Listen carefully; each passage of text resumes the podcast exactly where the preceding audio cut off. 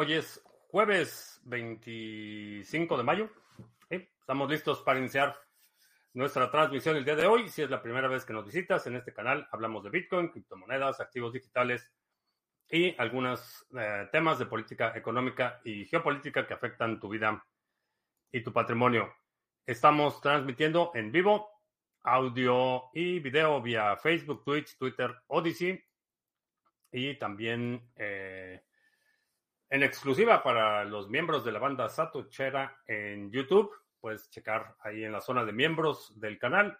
Están disponibles tanto los enlaces para las transmisiones en vivo como los enlaces para las grabaciones. Y a propósito de grabaciones, muchas gracias a los que nos escuchan en el podcast y un saludo a nuestros amigos, especialmente en Barcelona.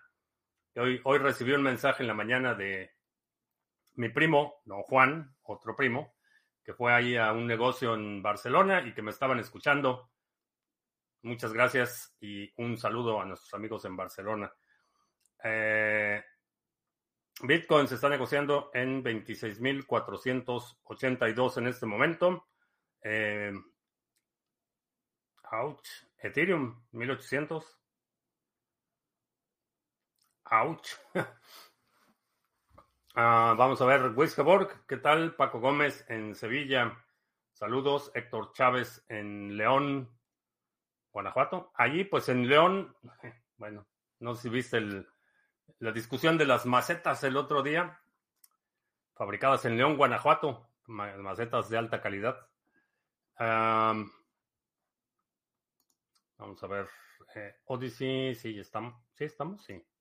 Sí, ya estamos en Odyssey. Bueno, Will, miembro de la manda satochera, dice que para los que no te creen que los mercados están manipulados, solo basta ver lo que pasó ayer con la acción de Nvidia. Eh, sí, se disparó la acción de Nvidia. Honestamente, no sé si fue un acto de, de, manipulación o alguien sabe algo que tú y yo no sabemos. Esa también es una posibilidad.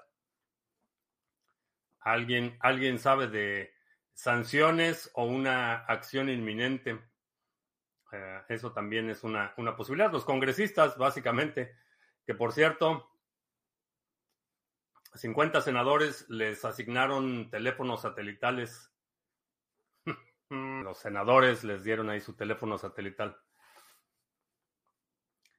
A GM Bonds, ¿qué tal? Manuel eh, Valpo, saludos. Buenas noches, noches, eh, ya prácticamente en todos lados. A César Augusto también, buenas noches. Perdón, es que he estado llamada tras llamada todo el día. Eh, por cierto, cerramos Epoch eh, en Cardano y lo cerramos con buen, buen desempeño del pool de Sarga. Eh, cerramos con 23 bloques de los 21 estimados. Así es que cerramos bien el Epoch. Aquí está aquí están las estadísticas. El época anterior eh, cerramos con 33 de los 21.8 estimados. Este cerramos con 23 de 21.9 estimados. Así es que bastante bien. Suerte por encima del 100%. El próximo puede que esté un poco más tristón, pero hemos tenido muy buen desempeño del pool Sarga. Y también las delegaciones han estado subiendo ligeramente. Así es que muchas gracias por tu apoyo y si quieres ver cómo delegar eh, en el pool de Sarga, visita la página sargachet.cloud, que también estamos investigando el tema que habíamos estado platicando en los últimos días sobre, parece que había algo raro con la página que te mandaba una encuesta, una promoción o algo así ayer estuve investigando y parece que tiene que ver con la vulnerabilidad de un plugin que se utiliza para el tracking, para la notificación de las cookies. Eh, parece que ese es el que está inyectando. No sabemos si en todos los navegadores, en todos los casos, todavía estamos ahí investigando, pero el código de la página está limpio, así es que puede ser una combinación de otras cosas. Ah, no, la página de Sarga, ¿no? Ah, stop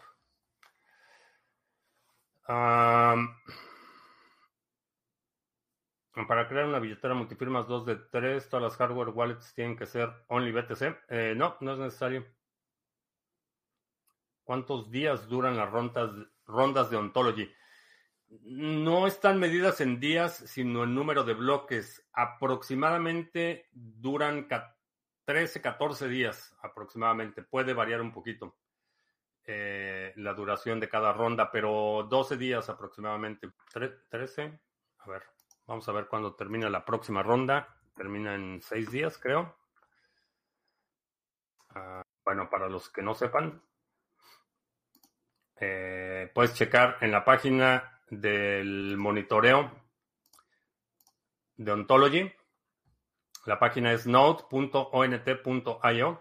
Aquí está el resumen de los nodos, aquí está el desempeño y si le das, por ejemplo, aquí en Stake, aquí te dice cuánto falta para la siguiente ronda y aquí tiene un contador de avance. Las rondas son de 60.000 bloques y puede variar entre 12, 13 días eh, la duración de la ronda depende de la velocidad a la que se producen los bloques y del volumen de transacciones.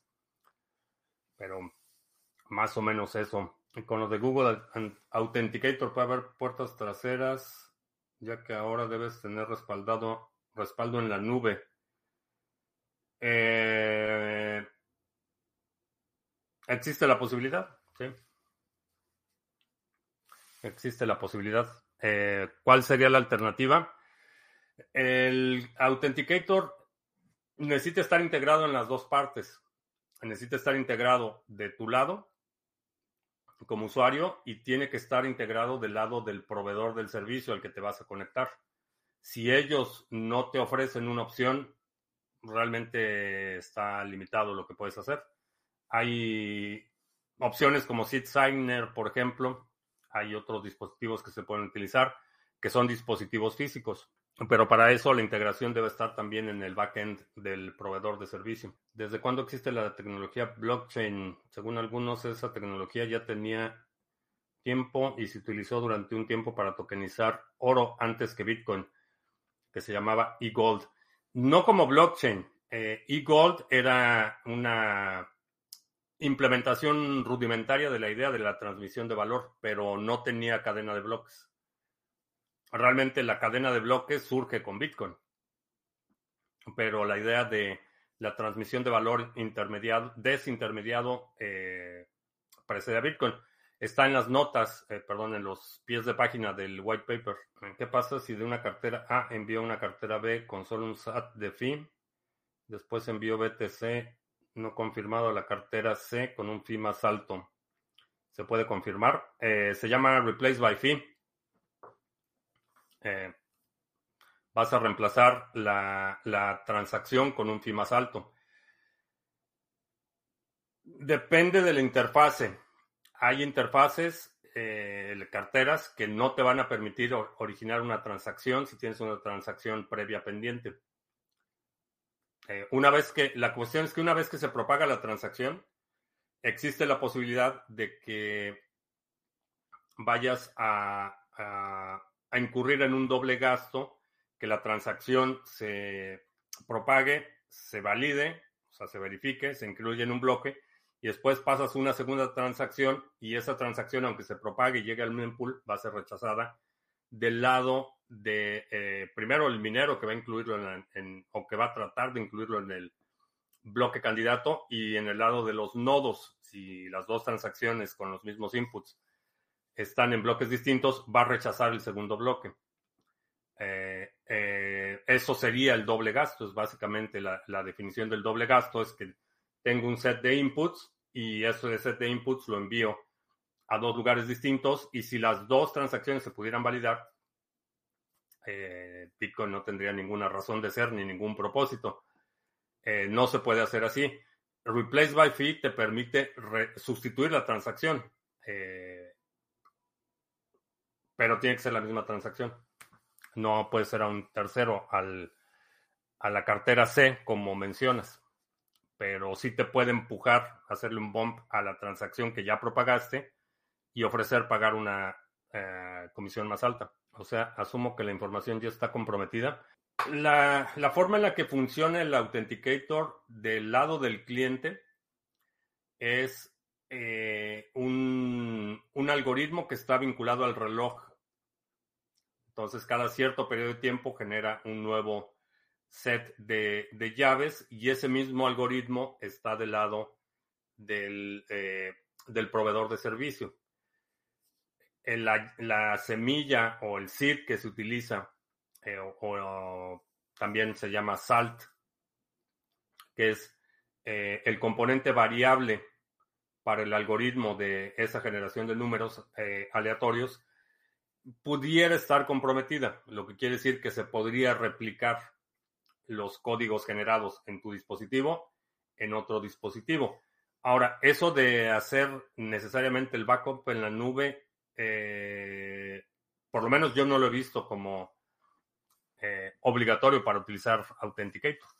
A lo mejor es en las nuevas versiones de Android o una versión muy reciente, pero, pero el backup eh, de esa aplicación en particular y en general es opcional. Pero por ejemplo, Electron dice gastar no confirmado. Yo hacía la cartera A a la B y después a las, de la B a la C.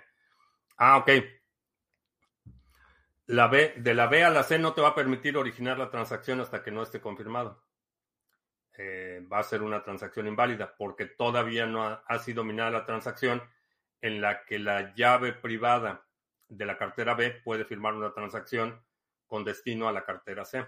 En Venezuela la vieja, donde con mordidas de dinero público en contratos se compran votos. Va a haber otra subida de tasas de interés. Creo que sí. Eh, el Sid Signer, la explicación me llamó la atención. Se podría prescindir de otras hardware wallets y usar solo Sid Signer. Depende de qué cadena. Depende de qué cadena. Entonces esto no es verdad. Eh, no sé, eh, no sé si eso no es verdad. Eh, hasta donde yo sé, hasta donde recuerdo, Eagle no utilizaba este concepto de cadena de bloques. Utilizaba las firmas criptográficas. Una de las razones por las que, a diferencia de, de eGold, Bitcoin puede ser totalmente descentralizado es precisamente porque esa secuencia de transacciones está distribuida en millones de computadoras. Eh, y Gold eh, tenía un componente de centralización, pero por supuesto puedo estar equivocado.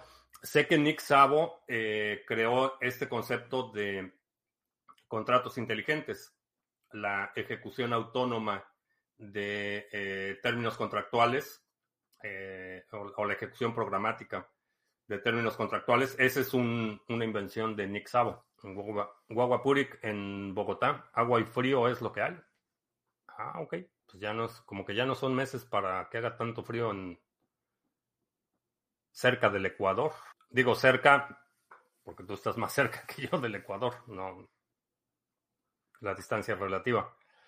Eh, CBB en Orlando, ¿qué tal? No es obligatorio el tema del Authenticator, pero mi duda es como ellos tienen el código, pues de alguna manera pueden ya sustraer la información. Es posible. Es posible, sí. Saludos a Nacho. Eh, no sé dónde anda Nacho. No, no está por aquí. Este, ahora con lo de Ledger, otra hardware wallet que no recomiendes. En general, las depende mucho para qué ¿Qué es lo que quieres guardar? Eso es lo que va a determinar más que, más que otra cosa. En general, eh, para la mayoría de las aplicaciones, inclusive con lo que publicaron ayer, eh, ayer publicó una firma de investigación de seguridad eh, una forma para vulnerar el Tresor modelo T, el que tiene la pantalla. Es una vulnerabilidad de la que ya se tenía conocimiento y requiere dos, dos factores. El primero es que el atacante tenga acceso, posesión física del dispositivo, que tenga los, el equipo electrónico necesario para eh, conducir el ataque. Y la segunda es que eh, si tiene una passphrase no, no funciona este hackeo. Entonces, eh, carteras en hardware y passphrase van a incrementar considerablemente el, el nivel de seguridad. Depende mucho de qué es lo que quieres hacer, qué es lo que quieres guardar ahí. Eh, de la misma forma que si si quieres eh, guardar una lancha, va a ser distinto lo que necesitas que si quieres guardar un caballo o una motocicleta. Depende. Si es para Bitcoin, mi recomendación sigue siendo eh, Cold Card o una cartera Jade. Son dos alternativas buenas. Obviamente una multifirmas. Si estás uh, guardando Bitcoin como reserva para largo plazo, una multifirmas, que si te puedo regalar un follow para llegar a las 50 followers, te lo regalaría, pero no estoy ahorita en la interfase de, uh, de Twitch. Estoy transmitiendo desde StreamYard, así es que no tengo acceso a esas funcionalidades, pero si no, pues con todo gusto. Mm, vamos a ver el chat. Odyssey. Ah, por cierto, también hablando de Odyssey, ya está publicada la, eh, la segunda B, el, episodio 17. Ya llevamos 17 episodios de la segunda B.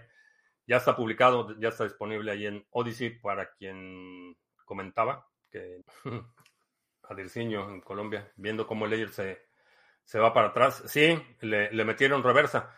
Sin embargo, aun cuando la confianza está fracturada, eso, eso ya no se va a recuperar.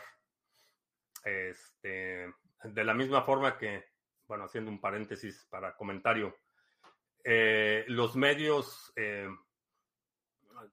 medios tradicionales aquí pegaron el grito en el cielo por el anuncio de la candidatura de el gobernador de Florida, eh, que lo hizo en Twitter con Elon, Elon Musk los medios aquí pegaron el grito en el cielo porque había habido una falla técnica y que había sido un desastre y que era una catástrofe y demás. La tecnología se puede arreglar. Los problemas que tuvieron con, la, con el evento de la presentación de la candidatura, el anuncio de la candidatura, esos problemas técnicos se pueden eh, resolver relativamente rápido. La pérdida de la confianza en los medios tradicionales no. Eh, análogo a lo que estoy observando en Ledger. Pueden decir que ahora sí van a ser super open source y que bien Kumbaya y que van a dar hasta becas para desarrolladores de Bitcoin, pero la confianza no la van a recuperar. Por lo menos en lo que a mí respecta, Ledger se llamaba. Asumo que no hay, no hay ninguna garantía de seguridad con Ledger, porque aun cuando posterguen la implementación y abran el código y traten de remediar la situación, es una reacción a, la... Eh, están reaccionando. Y creo que aun cuando la reacción sonara positiva, el hecho de que originalmente hayan tomado una decisión como la que tomaron y que el firmware contuviera, antes de avisarle a nadie, lo inyectaran, inyectaran ese firmware a dispositivos sin el consentimiento y conocimiento del usuario, para mí es una, es imperdonable. Entonces, independientemente de lo que hagan para parchar este, la situación, la confianza no se recupera. Alternativa para TeamViewer, para trabajar remoto, eh, no se me viene no se me viene a la mente ningún. No, no utilizo TeamViewer, entonces no te podría recomendar alguna alternativa. La segunda vez el viernes. Ya, se nos acabó el mes, no, no me digas eso. En, efecto, mañana viernes es el último viernes del mes, así es que sí, mañana hay viernes de la segunda vez. Y ya no me dio tiempo de imprimir. Bueno, sí, a lo mejor sí me da tiempo de imprimir lo que quería imprimir, pero. Viernes de la segunda vez, mañana terminando la transmisión. La pérdida de poder adquisitivo está afectando la compra de vivienda en muchos países, ya que no son exigibles los flujos de caja. Ah, y ahorro para la cuota inicial. En Inglaterra ya no se necesita cuota inicial y Singapur está generando descontento social. Sí, aquí eh, comentaba el otro día que ya, ya este, están haciendo hipotecas de 70 años y este,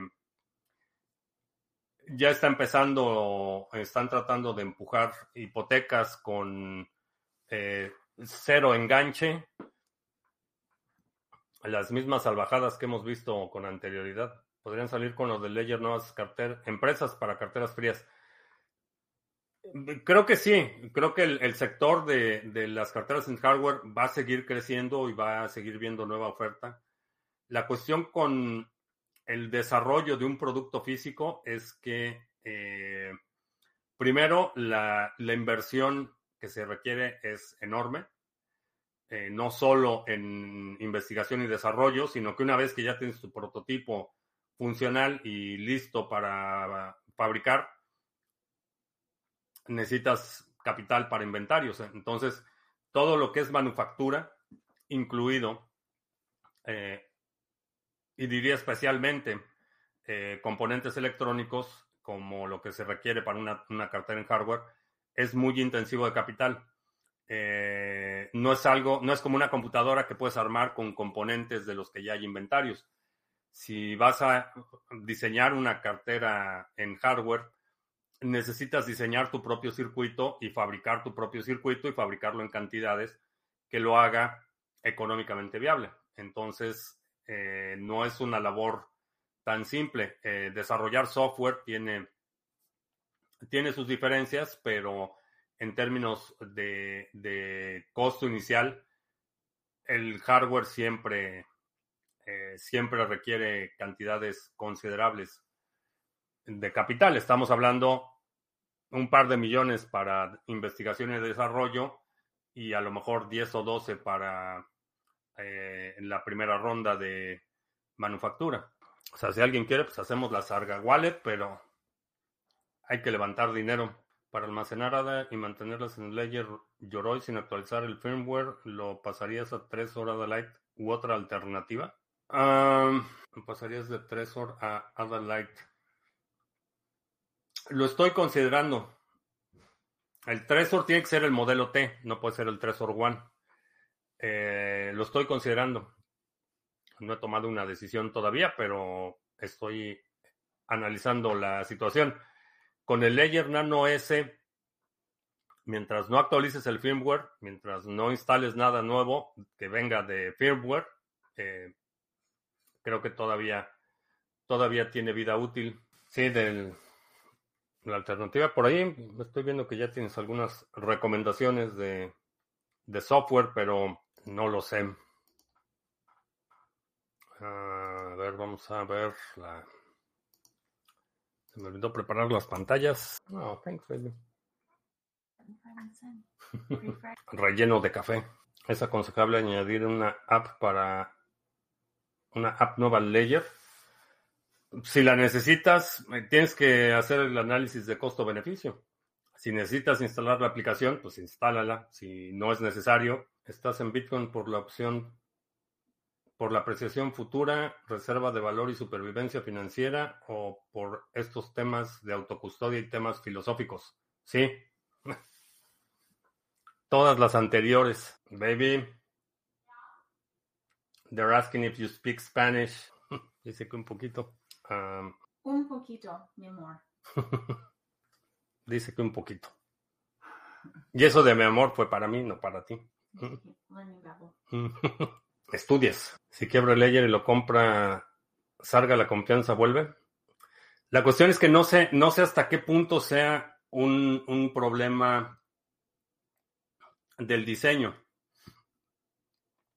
si es algo que se puede realmente resolver o, si es algo que no lo puede resolver sin cambiar por completo cómo funciona el chip. Esa es, esa es la pregunta. Las carteras leyes son tan populares por la facilidad y cantidad de criptos soportadas o porque fue de las primeras. Creo que eh, es una combinación de la facilidad de uso y la otra es que soporta muchos activos. Creo que esos eh, dos, dos, eh, dos factores fueron los que hicieron que Ledger fuera tan, tan popular. Y, y, ha habido otros competidores. Estaba, eh, que por cierto nunca, nunca la utilicé ni llamaba. Ah, ya se me olvidó cómo se llamaba la cartera. No sé ni dónde quedó. Bueno, ha habido algunos intentos y hay oferta. Está Bitbox, está ah, la Cool Card, está Eh, hay distintas alternativas. No las he utilizado todas y por eso no puedo recomendar o no recomendar una u otra. Tangem también, porque no las he utilizado, entonces no, no te puedo decir si, si son recomendables, si funcionan, si vale la pena, etcétera. A lo mejor lo que tengo que hacer es este próximo verano dedicarle tiempo a pedir un montón de carteras y probarlas. Es porque se supone que del chip no sale nada. A, lo mejor solo es en el layer X. Mm, para saber. Es que ese es el problema con el código cuando no es código abierto, que mm, la realidad es que no sabemos. Eh, hasta donde se utilizan el mismo chip. Lo que quiere decir que si la vulnerabilidad pudiera estar en el layer nano X, en teoría también pudiera estar en en el S, pero no lo sabemos. Passphrase, passphrase, passphrase. Bueno, ah, que ya el club de la próstata inflamada reclama, reclama break. Vamos a hacer un anuncios. Eh, si quieres hacer intercambios cripto a cripto con comisiones bastante competitivas y sin necesidad de registrarte, sin, tener que dar información personal, checa el exchange de Criptomonedas TV en exchange.criptomonedastv.com. Ahí puedes hacer eh, intercambios cripto a cripto, comisiones bastante competitivas y no te tienes que registrar. Es bastante rápido, bastante eficiente y pues yo lo utilizo con frecuencia para hacer swaps de Ontology a Ontology Gas. Bueno, de Ontology Gas, que recibimos las recompensas de Ontology, a Ontology, para volver a hacer la delegación. Y si quieres recibir recompensa por tus criptoactivos sin perder la custodia, checa los pools de staking, los nodos que operamos como Sarga. Eh, están eh, los nodos de NIM, Cardano, Waves, Harmony, Band, Ontology. Eh, bastante bien. Buenas, buenas entradas en este momento. Eh, NIM desempeñándose bien. La red va creciendo rápidamente, el interés va creciendo rápidamente y creo que va a ser un, buen proyecto. Y también, pues, checa NIMSwap. Si todavía no tienes NIM y quieres participar en, la, en el staking de los nodos que operamos, checa nimswap.com. Eh, puedes hacer intercambios eh, a NIM nativo de NIM RC20, USDT, Ethereum y Bitcoin, tanto on-chain como Lightning, así como ADA. Y si nos quieres vender tu NIM nativo, te lo compramos con Cardano o con USDT. Eh, chécalo en nimswap.com. Y ya, esos son los. Usar el Ledger sin usar el Ledger Live es más seguro usarlos directamente con Electrum, Kepler, Kepler Eternal, etc. Sugiere Nenio. Uh, Itziar, buenas tardes. Desperté para escuchar el programa en vivo. Sí, pues ya son, ¿qué son las 2 de la mañana en España, no? La hora de los desvelados para nuestros amigos en España. Una aplicación en blockchain para la clasificación y seguimiento de libros para bibliotecas grandes sería eficiente. Un contrato inteligente para terminar el préstamo, garantías y condiciones. Eh, no le veo mucho sentido. Eso lo puedes hacer con una base de datos. No necesitas la desintermediación.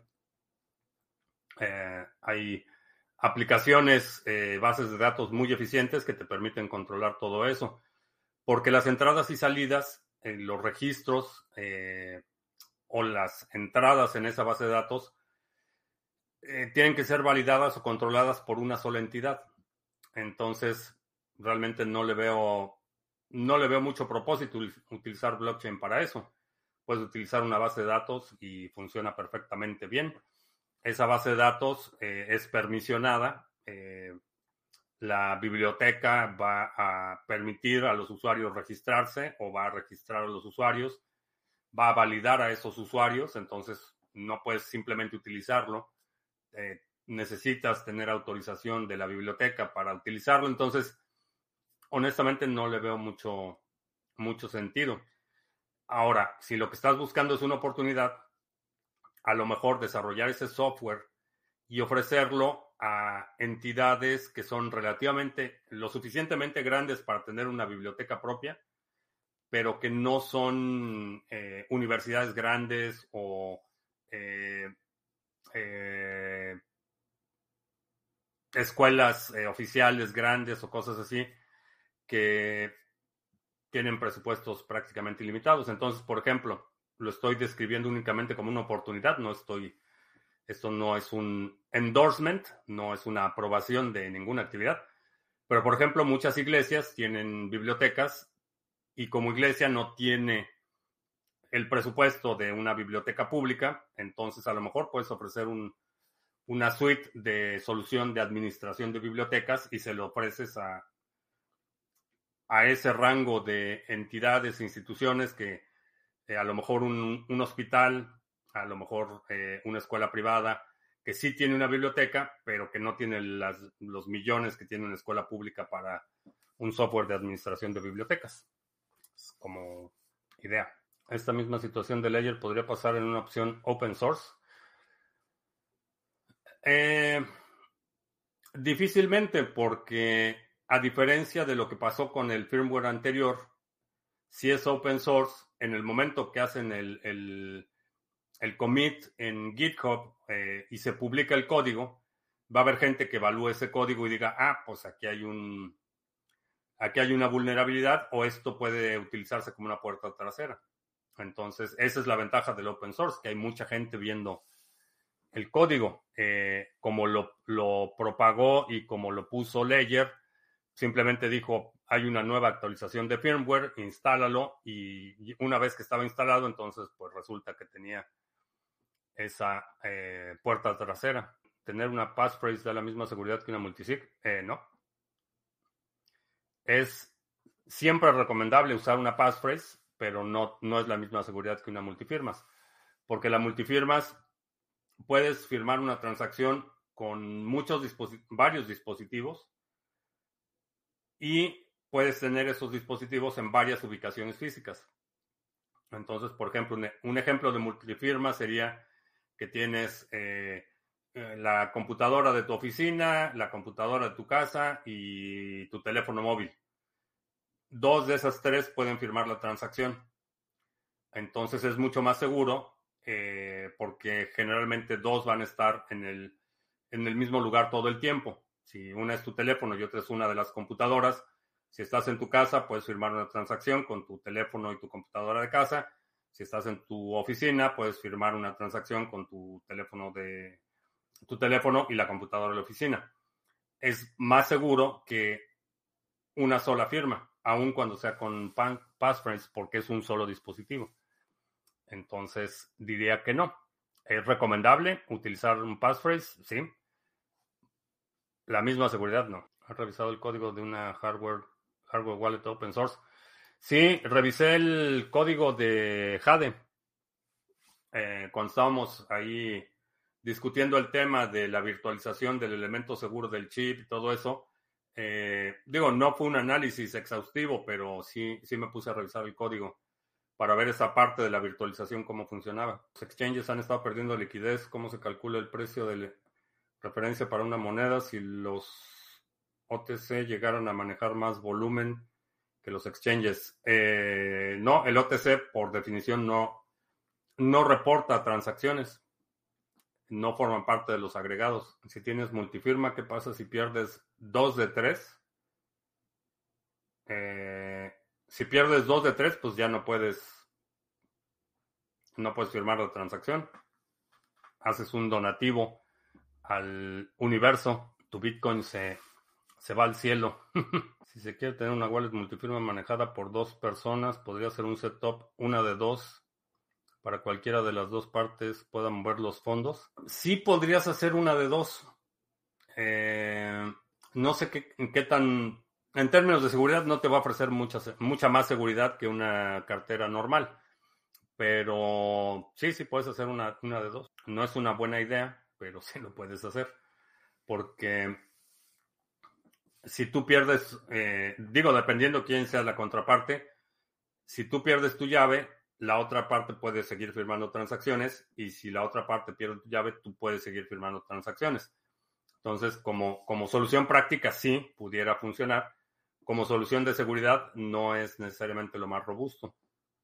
Recomendaría un grado mayor. Sería como una cuenta compartida de un banco. Sí, sí, sería como una cuenta mancomunada. Se pueden programar transferencias de BTC, por ejemplo, de Ledger una cartera en el celular.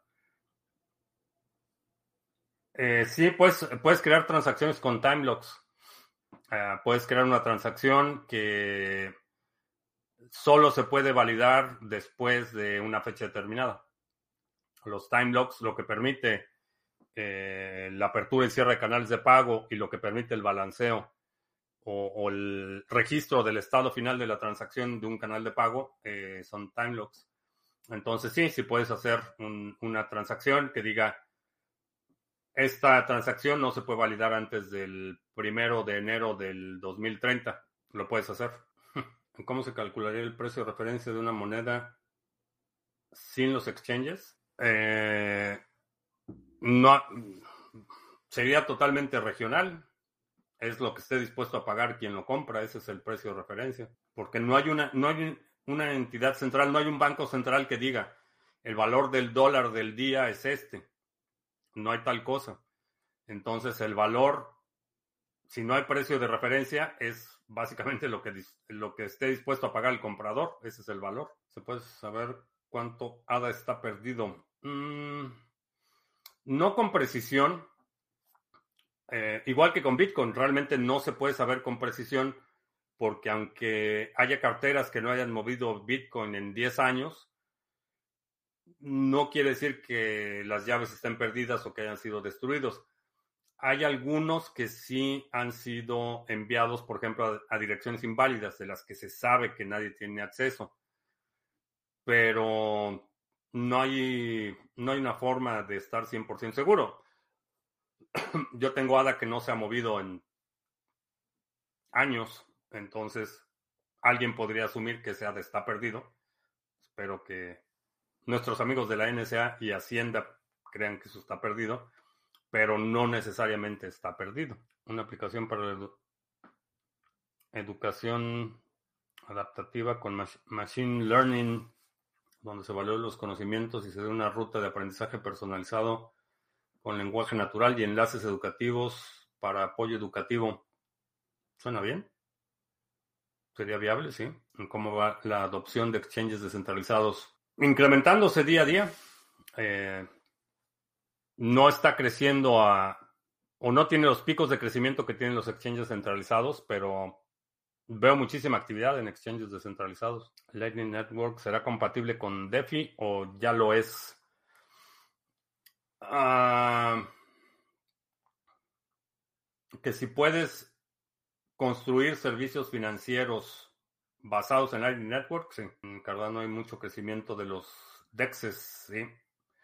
Sí, de, bueno, volviendo al tema de Lightning Network, eh, Nick Batia, el autor del libro del oro al Bitcoin, eh, lo conocí en una conferencia hace ya un par de años, antes de que publicaba el, publicara el libro y demás.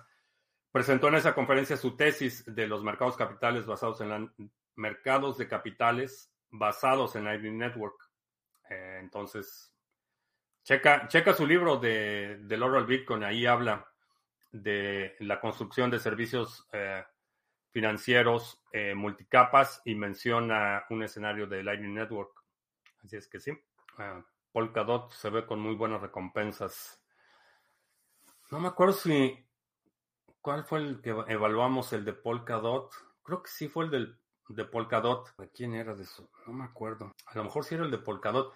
No sé, pero había, había un, proyecto que necesitaba una cantidad obscena de hardware y el costo de, eh, de correr un validador era una obscenidad.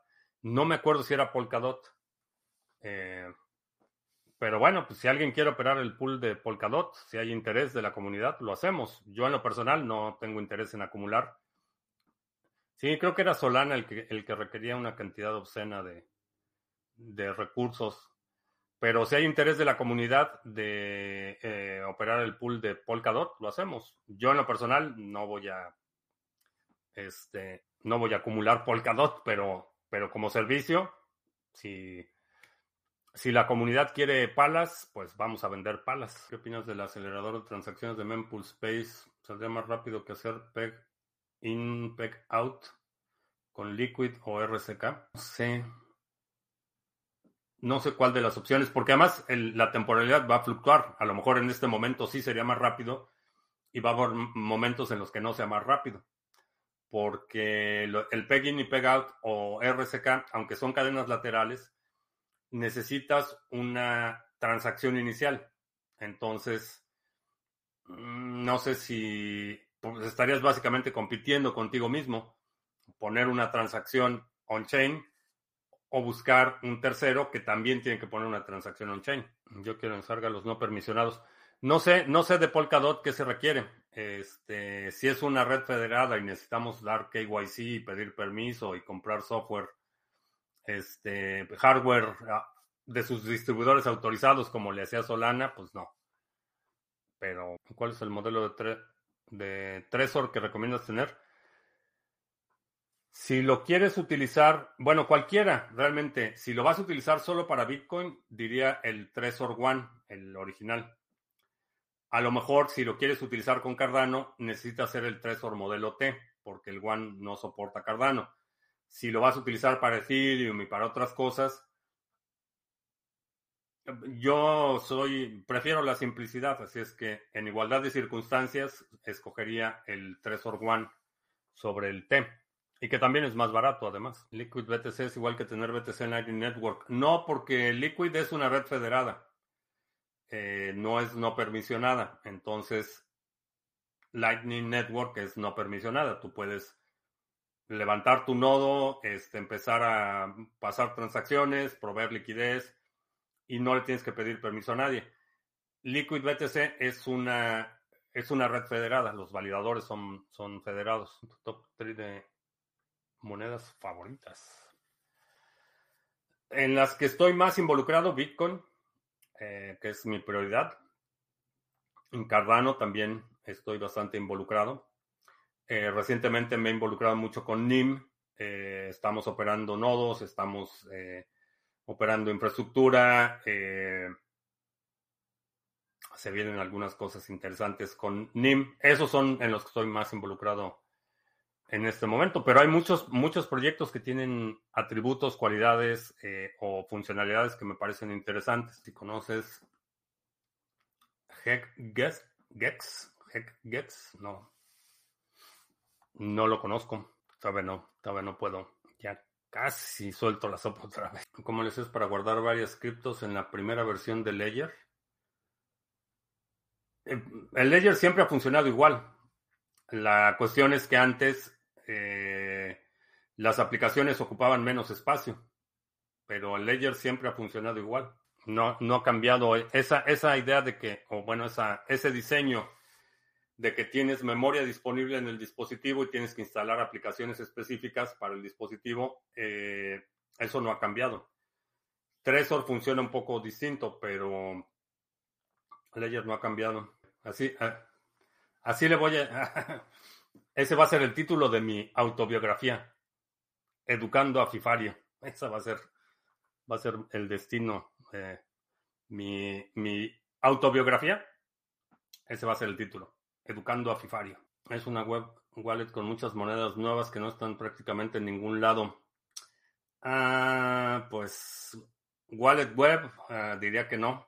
A propósito de mining, regresamos al 2017. Binance este, está ofreciendo un nuevo servicio de minería en la nube. Para los que se acuerdan y me han seguido por algún tiempo,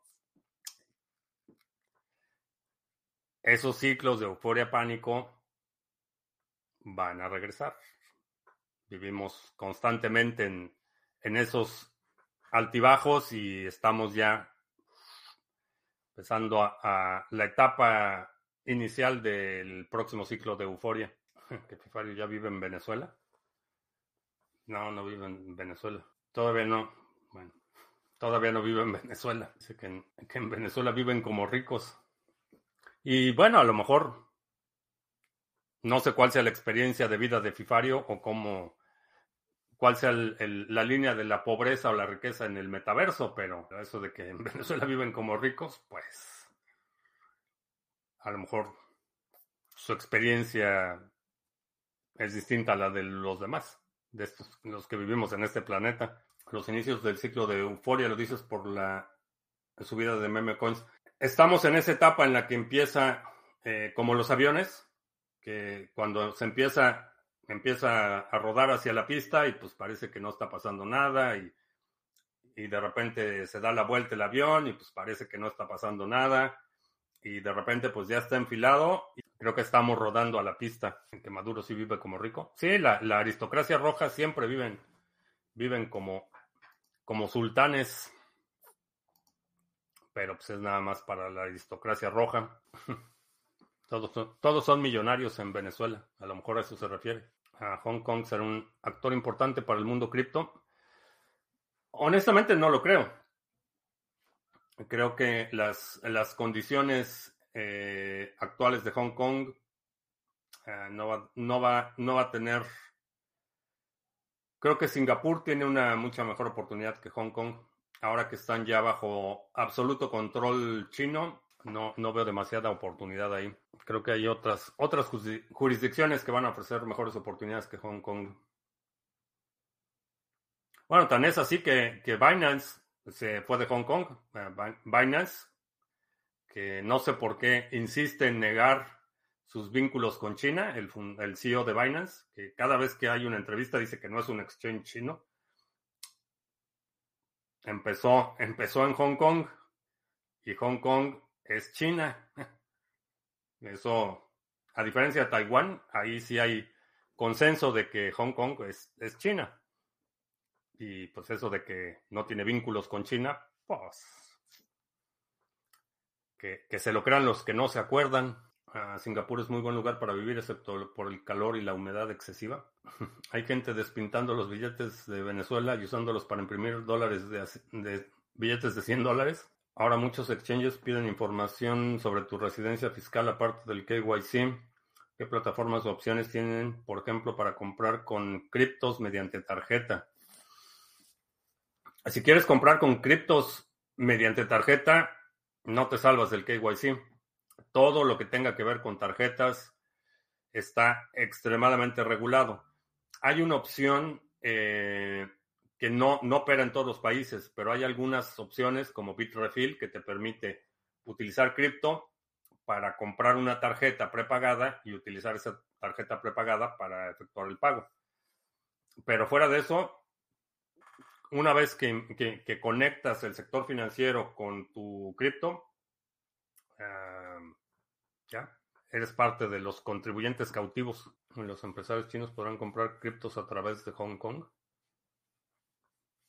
Ok. Pues, sigue siendo China, ¿no? Que sí. Ahora ya no lo van a prohibir, prohibir. ¿Por qué cuando ven a un chino piensan que son de primer mundo? Ah, no sé qué, quién piensa eso. O los chinos son los que piensan eso o los que ven a los chinos son los que piensan eso. No sé.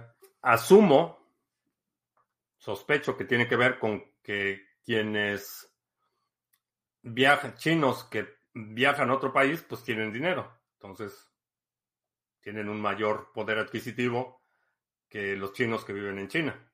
Por eso pueden viajar. Y también tienen buen crédito social que les permite tener pasaporte y poder viajar a otro país. Entonces, eh, por esa razón, un, un, turista chino no es como este vaya, salir de China no es algo, no es trivial, vaya, no es algo que sacas tu pasaporte y te vas de China. No es tan trivial. Entonces, la gente que puede viajar de China a otros países es gente que ya de entrada tiene un poder adquisitivo mayor y tiene autorización de su gobierno para viajar. En Estados Unidos están prohibiendo la minería, eh, ¿no? No sé quién te dijo tal cosa, pero Estados Unidos no está prohibiendo la minería. Nos oyese se le ocurrió en su paquete presupuestal pedir un impuesto adicional a la minería. Pero como lo habíamos discutido ya desde hace tiempo y como en Twitter he publicado ahí un par de instancias donde los estados dicen, pues no, este, aquí no, y los estados tienen una enorme autonomía. Mencionaba el estado de Carolina del Norte, eh, Florida y... ¿Quién fue el otro? Creo que Minnesota. Y bueno, obviamente Texas, que en las últimas tres semanas o cuatro semanas han pasado ya legislación donde dice que no van a participar en ejercicios de, de CBDCs, que no van a tener nada que ver, que prohíben expresamente a entidades estatales participar en implementaciones, experimentos de CBDCs, que no van a ser aceptados como pagos. Entonces, eso de que Estados Unidos va a prohibir la minería es... Estoy seguro que nos oyese, le encantaría que eso fuera posible, pero pues no. Eh, aquí no, no se gobierna por decreto como en China. Eh,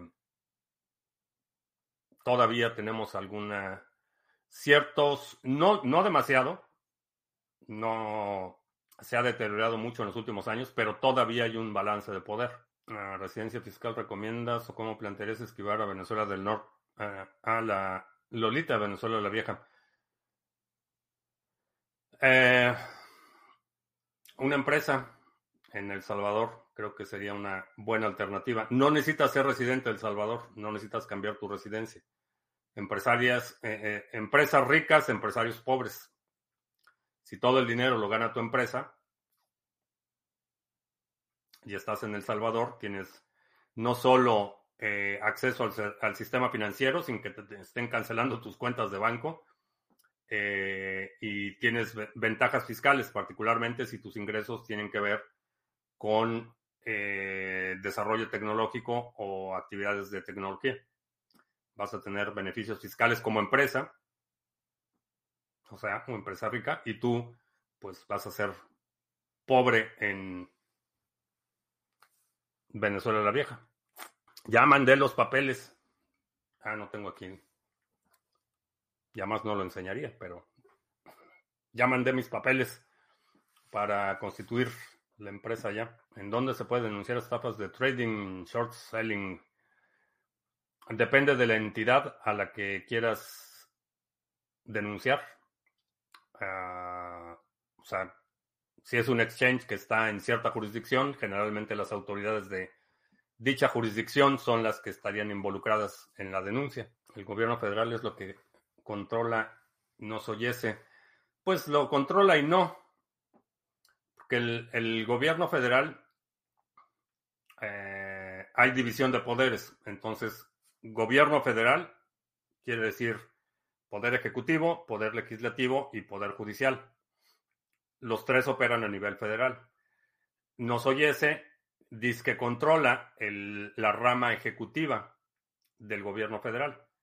El legislativo es el Congreso y las Cortes federales tienen una estructura jerárquica separada y, distinta del Ejecutivo. Entonces, el eh, nos oyese controla la rama ejecutiva del gobierno federal. O controla, o trata de controlar. BTC se hizo para que lo prohibieran. Tardan mucho en Estados Unidos para implementar algún cambio o simplemente para resolver una demanda como la de Ripple. Sí, esos casos legales se pueden llevar años. Eh, y un buen abogado sabe cómo manejar los tiempos del juicio y pueden alargarlo por años, literalmente. Eh, puede ser un proceso que se lleve años. Los procesos de bancarrota, por ejemplo, son famosos porque los puedes prolongar por 10 años y 10 años y sigue el pleito. Eh, también otros que son conocidos son pleitos entre los estados. Por ejemplo, cuando un estado, California, tiene que demandar al estado de Nevada por eh, la distribución de agua potable o cualquier cosa, esos procesos se llevan se llevan años.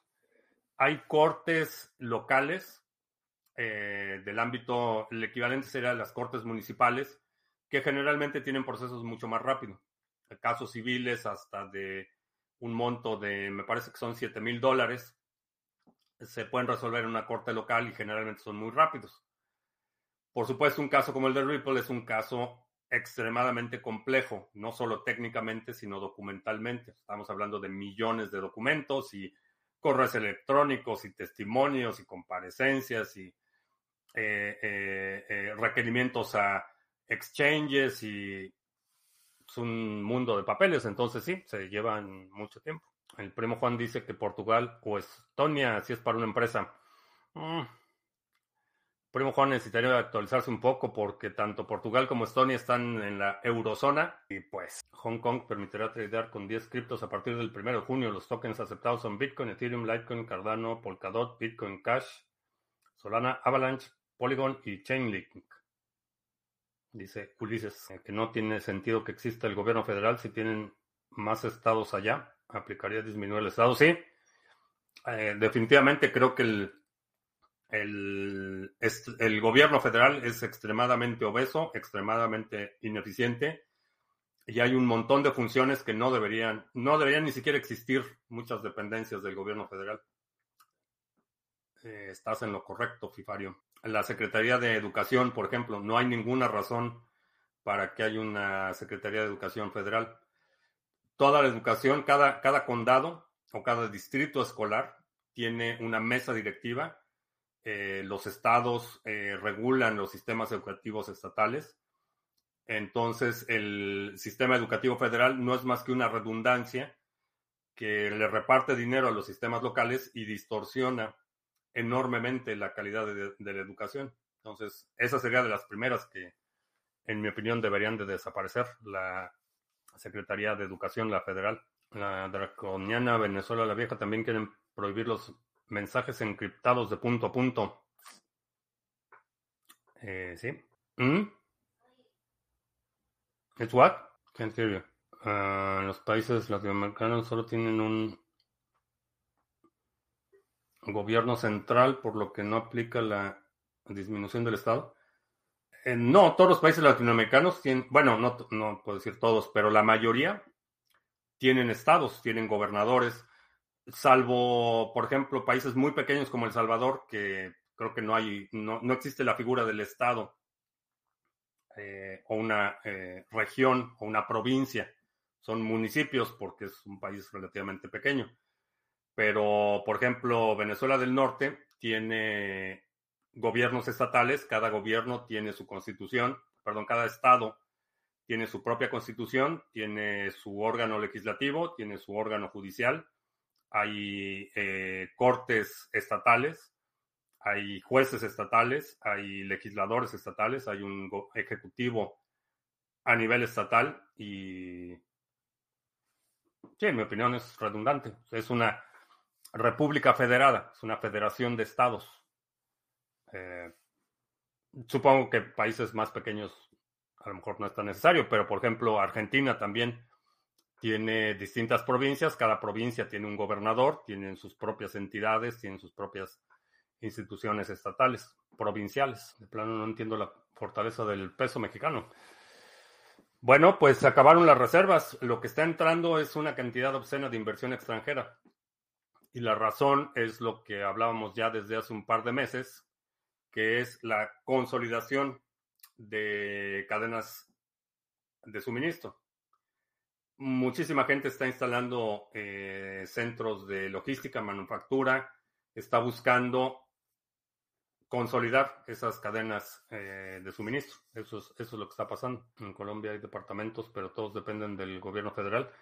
Ah, no sé, no sé cuál es el caso de Colombia, pero en términos de fiscalización, por ejemplo, eso sí, y eso es distinto en, muchos estados, no hay impuestos sobre la renta a nivel estatal todos los impuestos son federales, entonces eso debilita a los estados porque los estados están limitados en el tipo de recaudación que pueden hacer y todo el dinero se va al gobierno federal y es el gobierno federal el que reparte.